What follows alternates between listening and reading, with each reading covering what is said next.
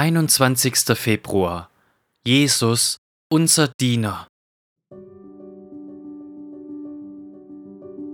Denn auch der Sohn des Menschen ist nicht gekommen, um sich dienen zu lassen, sondern um uns zu dienen und sein Leben zu geben als Lösegeld für viele. Markus 10, Vers 45. Jesus war nicht nur der Diener seines Volkes, als er auf der Erde lebte, sondern er wird auch unser Diener sein, wenn er wiederkommt. Wahrlich, ich sage euch, er wird sich schürzen und sie zu Tisch führen und hinzutreten und sie bedienen.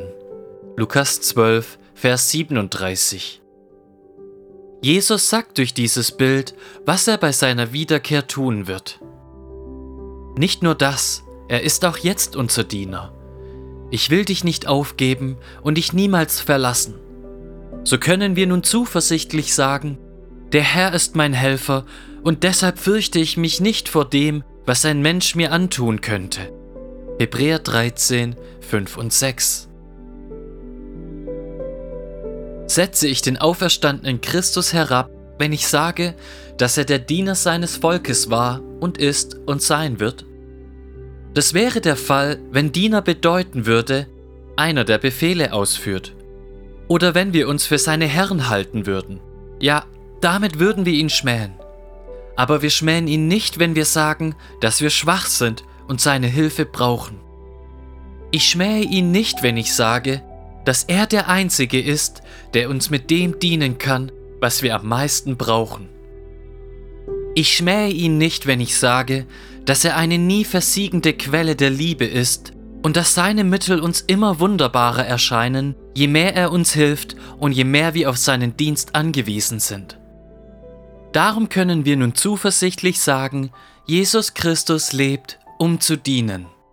Er lebt, um zu retten. Er lebt, um zu geben. Und er ist begeistert davon, so zu sein. Deine Sorgen belasten ihn nicht.